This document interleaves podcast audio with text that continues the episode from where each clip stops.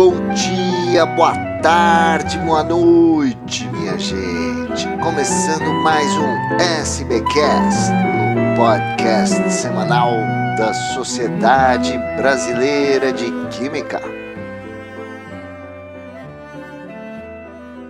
A SBQ mantém diversas publicações científicas com perfis e objetivos diferentes. O JBCS, Journal of the Brazilian Chemical Society, a Química Nova, com suas variações Química Nova na Escola e Química Nova Interativa, e a Revista Virtual de Química, a RVQ. Nos últimos anos, em tempos de pandemia, as revistas seguiram se fortalecendo graças ao excelente trabalho do seu corpo de editores, e algumas até conseguiram subir o seu fator de impacto. E nós sempre falamos da importância dos químicos submeterem seus trabalhos às publicações da SBQ. E hoje vamos mergulhar um pouco nessas águas com o professor Paulo César Vieira, da Faculdade de Ciências Farmacêuticas de Ribeirão Preto, da USP, ex-presidente da SBQ de junho de 2002 a maio de 2006. Ele é coordenador editorial do JBCS e responsável pela Publi SBQ. Professor Paulo César, bem-vindo, obrigado pela sua presença aqui. É um grande desafio manter publicações científicas no Brasil, não é? Queria que o senhor falasse um pouco sobre o momento da Publi SBQ, os seus desafios e as perspectivas aí para os próximos anos. Bom, Mário, antes de mais nada, gostaria de agradecer o convite para participar desse bate-papo com você, nesse canal de divulgação da SBQ, o SBcast. É um prazer e uma honra estar aqui é, e passar alguns minutos discutindo é, esse assunto, né, que é extremamente relevante e importante para a sociedade científica, que são as suas revistas, a sua forma de comunicar a ciência com os cientistas e com o público em geral. Bom, sobre manter publicações científicas, não é? eu diria que é um grande desafio. E sempre foi.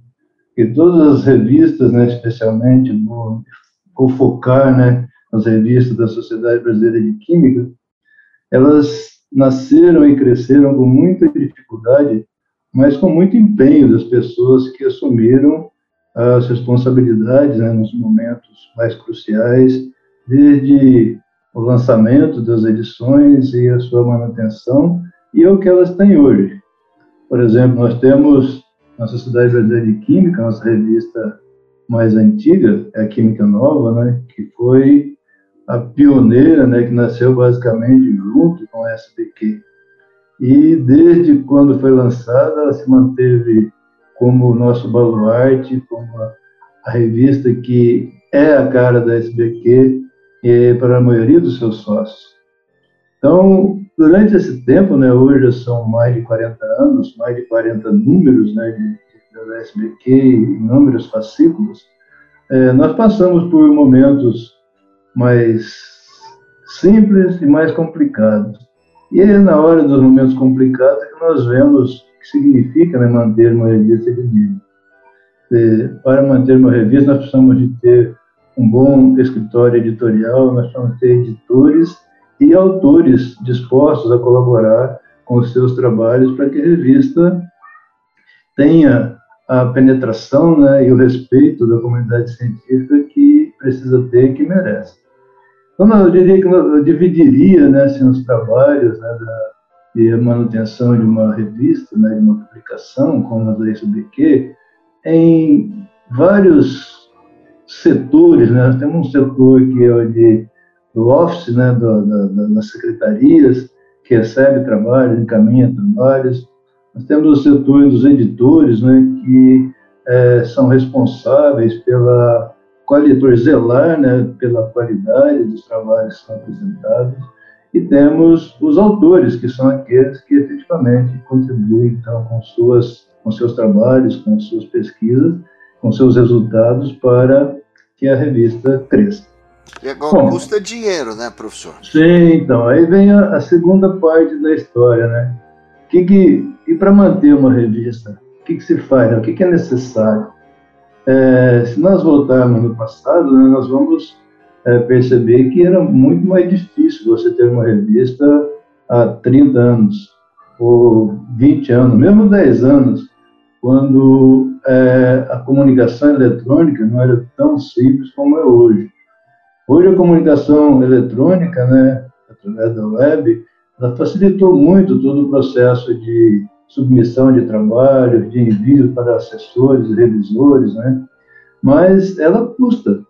Então, mesmo, às vezes nós temos uma, uma, uma é, ilusão de que ah, agora tudo está eletrônico, então os custos são menores. Sim, são menores, só no que se refere à impressão é, em cópia de papel, como era feito antigamente, que hoje nós não fazemos mais. Mas o restante nós temos que ter secretaria funcionando, nós temos que ter uma página web muito boa, uma plataforma de submissão e, e a manutenção né, de bases de dados, tudo isso custa e não é fácil de manter. E nós tivemos, e recentemente, né, faz uns cinco anos ou mais, de introduzir as tarifas é, de publicação, as taxas de publicação, porque do, da forma que nós estávamos caminhando, né, com os dispêndios sendo muito altos e não tendo basicamente entrada de recurso extra, é, nós estávamos drenando, né, basicamente, as economias da SPQ. Lembre-se que é, já há algum tempo nós tínhamos um bom, bom, bom apoio né, das agências financiadoras de pesquisa no Brasil, né, como o CAPES, CNPq, FAPESP, na manutenção desses revistas. Né? Recursos financeiros que vinham, claro, de, de, dependendo da nossa demanda, para ajudar a manter financeiramente as revistas. E esses recursos estão cada vez mais minguados. Né? Nos últimos anos, nós temos tido bastante dificuldade em conseguir recursos de agência de fomento e, diante né, dessa situação, foi necessário, então, introduzir as taxas né, de publicação que estão dando um certo refresco para as revistas né, e para a sociedade como um todo. Mas, por outro lado, para o nosso autor, que é o nosso principal foco né, nas publicações, é, criou uma outra dificuldade que é de manutenção, né, de pagamento dessas taxas de publicação, que realmente é, não são tão baratas, mas não chegam nem aos pés, né, nem a pequeno percentual do que se cobra é, em revistas de internacionais aí que fazem suas cobranças em dólar, em franco suíço, em euros e por aí afora. Agora, houve conquistas, né? De, de, houve essa decisão, essa necessidade de introduzir a tarifa, e nos últimos anos uh, o, o, fator de impacto das revistas subiu, né? Tanto o JBCS quanto a Química Nova é, tiveram um, uma subida significativa nos últimos quatro anos, né, professor? O que, que isso significa para os autores, para a SBQ e para o Brasil como um todo? Então, Mário, nós temos, nós teve uma coisa que nós sempre tentamos preservar, né, foi a qualidade das nossas revistas. Mesmo em tempos de dificuldades financeiras, é, nós sempre zelamos para que o que se produzisse em termos de, de revista científica na SBQ fosse o melhor possível. E por que isso é importante? É importante para dar assim, a tranquilidade do nosso autor, para estimular o autor brasileiro a publicar no, no JBCS, na Química Nova, que esse também é um problema que nós temos, né? É um problema. Toda revista, é, ela depende das contribuições né, voluntárias de trabalhos para serem lá publicados. Então, se nós temos uma, uma oferta grande, aparentemente, né, é mais simples você escolher o que é melhor de uma oferta maior. Se a oferta é menor, já fica um pouco mais difícil você também encontrar os trabalhos melhores ali. Isso seria uma coisa mais ou menos lógica. Mas o que nós temos percebido é que, é, mesmo com toda a dificuldade que nós passamos ao longo dos anos, nós sempre zelamos pela qualidade. E hoje, um reflexo dessa qualidade está no fator de, nos fatores de impacto da nossa revista. Né? Nós temos tido, nos últimos anos, um crescimento razoável. E no último ano agora, que foi anunciado, 2021, foi anunciado agora no final de junho, começo de julho, é, o JBCS e a Química Nova tiveram um aumento no fator de impacto bastante considerável. Isso é muito bom para o nosso autor. Né? Nosso autor quer é, publicar também em revistas que, além de serem boas por natureza, pela qualidade dos seus editores, pela qualidade dos trabalhos que eles saem, querem também ter uma boa visibilidade dos seus trabalhos. E, em geral, essa visibilidade está associada aos fatores de impacto. Quanto maior os fatores de impacto, é, mais visível será a revista e mais tranquilidade ela vai trazer, diria assim, para o nosso autor. Então, é, o trabalho é incessante, é um trabalho totalmente voluntário, altruísta, né, de todos que, que trabalham para a revista, basicamente, a não ser as secretarias que têm salários, mas as outras atividades são todas é, livres né, de qualquer dispêndio financeiro. E é um trabalho que é bastante gratificante. Eu diria que todas as pessoas desempenham os trabalhos de editores, editores associados às nossas revistas, fazem isso com muito carinho, para justamente dar como retorno né, para a sociedade um produto de boa qualidade e que se reflete, né, se refletiu e tem se refletido ao longo dos anos nas melhoras dos fatores de impacto. Não que eu concorde plenamente que o fator de impacto é uma medida direta da qualidade, mas feliz ou infelizmente esse fator de impacto tem sido usado né, como uma referência para a qualidade. É importante lembrar, né, professor, que uh, o JBCS, principalmente, mas nossas revistas como um todo, elas são o, o, o grande vamos dizer, a grande porta para os pesquisadores brasileiros publicarem seus trabalhos, mas elas também publicam trabalhos de pesquisadores de outros países e elas são é, é, lidas e citadas por cientistas em todos os países também. Né?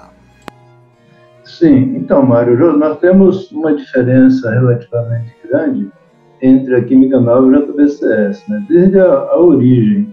Quando a Química Nova foi criada, ela foi era para atender né, a demanda de pesquisadores brasileiros e não havia naquele momento a preocupação com a língua que seria publicada.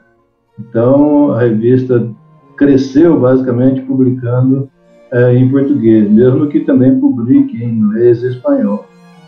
A JBCS teve uma história um pouco diferente. Desde o seu surgimento, no, em 1990, ele já veio com a, aquela ideia de que seria a divulgação das pesquisas em linguagem inglesa para ter uma abrangência maior. Pelo que no passado, né, quando você volta no tempo de 30, 40 anos atrás, nós estamos nesse momento falando de revistas, nós não podemos esquecer o nosso saudoso Eduardo Peixoto, né, que foi um dos idealizadores né, das nossas revistas, é, mas o que eu queria dizer é que não podemos esquecer que no passado, né, essas revistas elas eram lidas em cópias impressas e havia uma certa dificuldade de entendimento né, de língua que não fosse português. Por isso é que a JBCS nasceu com essa vocação, né, com essa diretriz de divulgar os trabalhos em inglês para que pudesse ter o reconhecimento internacional um pouco maior. Mas eu diria que hoje, né, com a facilidade com que se tem acesso à informação, né, às bases de dados, facilidade com que são traduzidos os textos, né, hoje você, mesmo que seja uma tradução não das melhores, mas basicamente língua já não é mais uma barreira né, para o entendimento do que se faz em ciência. Mas eu diria que seguramente né, o fato de ser publicado em inglês dá uma maior tranquilidade né, para as pessoas que precisam é, da informação né, científica, é, procurar essa informação em inglês seria mais simples. A JBCS, e tanto a JBCS quanto a Química Nova, tem contribuições de autores estrangeiros. É, nós vemos que, por exemplo, o JBCS é uma coisa curiosa, nós estamos analisando essas estatísticas é, a todo tempo, né? Basicamente, todo mês nós fazemos essa estatística para saber como que está é, o acesso né, de autores estrangeiros né, à nossa revista, pessoas, né, de pesquisadores estrangeiros que vêm publicar seus trabalhos no JBCS. Então, nós já tivemos um percentual bem maior, mas com uma característica também que é o que nós sempre dizemos lá nas nossas editorias, né? que o fato de ter um número grande de trabalhos submetidos não significa qualidade também. Quando nós passamos por uma, um percentual bastante grande né, de publicações, ou de submissões, de fato, não de publicações, de submissões de trabalhos ao JMSS por autores estrangeiros, mas que, na verdade, não se caracterizava, não se concretizava depois em publicação. Porque esses trabalhos nem sempre eram de boa qualidade, muitos deles eram recusados e não é, viriam a ser publicados na revista. Uhum. Mas mesmo assim, que naquela época, se nós tivemos no nosso máximo né, de, de publicações de autores estrangeiros em torno de 30%, hoje nós, nós diminuímos esse, esse, esse percentual. Nós estamos ao redor de 12, entre 12% e 15% de autores estrangeiros.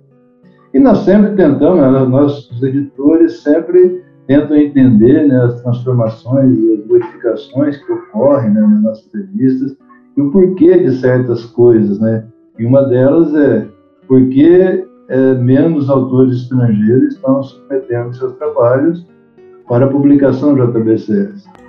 E coincidentemente ou não, nós vimos que um impacto bastante grande foi quando nós criamos as, as taxas né, de publicação que até aquele momento né, não se cobrava absolutamente nada para publicar na revista, e a partir do momento que nós criamos a taxa de publicação, já houve uma diminuição nas submissões por autores estrangeiros. Então, isso também acho que é, é um, fator né, que nós a ser levado em consideração, é, porque aí os, os autores vão ter mais uma um entrave, né, especialmente aqueles países mais é, pobres, né, para submeter seus trabalhos aqui. Professor, e o senhor estava falando da química nova, dos objetivos dela, desde quando ela nasceu e tal. Ela gerou, não sei se eu poderia dizer assim, dois filhotes, que seria Química Nova na Escola e Química Nova Interativa. O senhor poderia comentar um pouco sobre eh, esses dois é, a química nova, né, eu diria que ela foi assim um grande embrião para nossa pesquisa de qualidade e depois que ela já estava estabelecendo, basicamente estabelecida, né, surgiu o JBCS e a química nova JBCS tem características parecidas. As outras publicações da FDQ, né, a Química Nova na Escola, tem uma característica bastante diferenciada, né? Ela é dirigida para o público é, de escolas né, de, de, nível fundamental e médio, né? Então, é uma química que eu diria mais acessível, mais palatável ao estudante que está começando. Mesmo que lá, obviamente, como os outros serviços, lá também se publicam trabalhos de pesquisa de boa qualidade na parte de educação química e que são tema de grande importância, ou são temas né, de grande importância para a formação do químico. Mas ela é dirigida para um público um pouco diferente do público da Química Nova e do JBCS. E, mais recentemente, né, veio, nasceu a Química Nova Interativa, que é também com uma outra ideia que foi de tornar a química mais acessível através da utilização dos meios digitais. Então, se você for, se uma pessoa vai procurar né, na, é, nas nossas revistas é, as características de cada um, mas certamente quando chegar a Química Nova Interativa, como o próprio nome diz, ali a interatividade vai ser maior, o acesso à informação vai ser mais simples, mas é tudo com, em uma base digital, onde você tem vários mecanismos para buscar os mais variados assuntos, os mais variados temas. Muitos dos temas que estão na Química Nova Interativa foram baseados em trabalhos que estavam na Química Nova, estavam publicados na Química Nova e também na Química Nova na escola, mas com uma, um desenho diferenciado daqueles das revistas é, que eu mencionei. Então, são, então são ferramentas para o ensino, para o professor então, na escola, né? São ferramentas para o ensino, tanto a Química Nova na escola como a Química Nova Interativa, é, com essa diferença que eu disse para você, que a Química Nova Interativa, ela não aborda os temas, talvez, com a, com a complexidade que as outras revistas abordam, mas tornam né, esses temas é, mais simples de, é, para acesso de pessoas que ainda estão se engajando né, no mundo da química. E a revista virtual de química, professor? A revista virtual de química também é uma revista que, que tem a característica de publicar trabalhos em pesquisa. Ela também é uma revista relativamente recente, nasceu é, na regional do Rio de Janeiro, da, da regional da SBQ do Rio de Janeiro, e desde a sua origem, né, a ideia foi que ela só existisse na forma digital. Então, como qualquer revista ainda nova, ela tem, né, todos passam pela dificuldade que todas as outras passam, mas ela tem uma característica um pouco diferente de ser publicada só na forma digital, mas ela se parece muito com o que nós temos na Química Nova. É, os trabalhos lá publicados também são trabalhos de pesquisa, grande parte deles. É, são trabalhos, em alguns deles talvez um pouco mais simples, mas todos eles é, com um grande foco, né, que é a química, com uma grande é, mensagem né, de levar a química ao conhecimento de todos, é, sempre né, valorizando a pesquisa e o envolvimento né, das pessoas com a área de química, mostrando a, pujança né, e a beleza que é essa área. Uhum. Agora, professor, pensando do ponto de vista do estudante, desde a graduação, é, existe um momento adequado para ele fazer a sua primeira submissão? É, e dentre essas revistas, é, alguma é mais vocacionada para quem está na iniciação científica ou naquele tipo de primeiro trabalho de pesquisa? Existe essa visão assim? Olha, Mário, é, eu acho que não. Isso talvez seja um ponto que, que muitos dos que estão nos ouvindo, né, que vão ouvir essa gravação, é, poderão discordar de mim, e eu também estou aqui para isso mesmo. Né? As pessoas não precisam necessariamente concordar umas com as outras. Aliás, é da, às vezes da discordância que surgem as ideias melhores. Mas eu diria o seguinte, que é, os, os, estudantes em geral, é, hoje em dia, né, tem, mas, tem muitas oportunidades para se engajar em trabalho de iniciação científica. E então é, é quase que uma obrigação né, você gerar resultados de qualidade.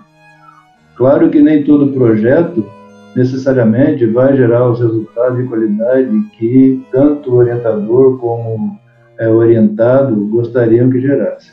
Mas quando aqueles trabalhos geram, quando esses projetos geram então resultados de interesse, a depender do tipo de público né, que você quer que aqueles resultados atinjam, você pode escolher um ou outro meio de, de divulgação.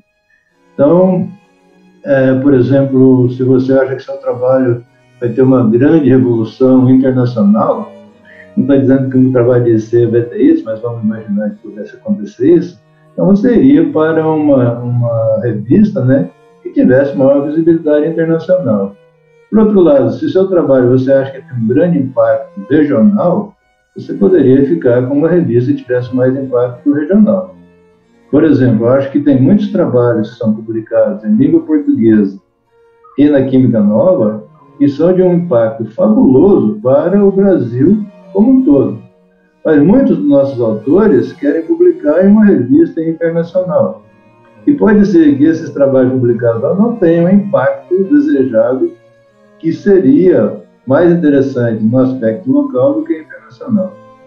Então, eu não sei se eu não tenho uma receita para isso, para dizer, publique seu primeiro trabalho aqui. A receita, né, e a, e a, e a recomendação que eu dou, né, é a seguinte: publique seu trabalho onde você acha que vão ter leitores interessados naquilo que você está divulgando. Então, essa seria talvez a mensagem mais importante né, quando você quer escolher o veículo de divulgação de uma pesquisa que você fez. Muito bom, professor Paulo César. Então, para quem quiser conhecer melhor as revistas da SBQ, basta visitar o site da Publi SBQ. Fica dentro do sbq.org.br. Professor Paulo César Vieira, muito obrigado pela sua presença aqui no SBcast. Parabéns pelo trabalho. Ô, ô Mário, eu poderia deixar mais uma mensagem aqui? Por favor. Então, o que eu queria dizer é o seguinte, que aqueles que vamos ouvir, que estão interessados em publicar os seus trabalhos, né, que pensem nas revistas da SBQ, que tenham a revista da SBQ como uma das suas escolhas. Dizer, hoje nós temos, nós temos revistas de bom nível, revistas com penetração internacional, é, revistas que atendem aos melhores padrões de qualidade. Uma das coisas que eu sempre, nós sempre pensamos, né, não só eu, mas várias pessoas conversam sobre a ação de publicação, é que às vezes os autores ficam assim meio desconfiados de uma revista, não sabem se publicar ali, o trabalho vai ter visibilidade suficiente, porque, no final das contas, o que nós queremos é, com o resultado da nossa pesquisa, é dar visibilidade a uma descoberta de interesse. Esse que é, que é, que é o ponto. E eu diria que, para qualquer um dos brasileiros trabalhando em química ou áreas correlatas, que é, se interessasse pela, pela revista SBQ, que começasse a olhar com mais carinho ali os artigos que ali são publicados, a citar os artigos que ali são publicados, porque é assim que nós fazemos uma revista crescer e ter reconhecimento internacional. É publicando bons resultados, é citando quando é, ali se encontram informações úteis, que é dessa forma que a visibilidade vai aparecer. Então, conclamaria a todos que, e todas, né, que procurassem e considerassem a revista da SBQ como uma das primeiras opções de publicação de trabalhos de bom nível. É isso aí, Mário. Muito obrigado. É isso aí, professor Paulo César. Obrigado. Até a próxima, hein? Até muito, muito bom estar com você nessa. Não vou nem falar horário, porque senão eles vão achar que nós somos malucos, mas estava tendo esse papo com você agora. E estou à disposição. Se em algum momento você quiser aprofundar um pouco mais as discussões, estou à disposição para conversarmos. Um abraço a todos e que os químicos orem com carinho para as revistas SBQ. Seja sempre bem-vindo, professor.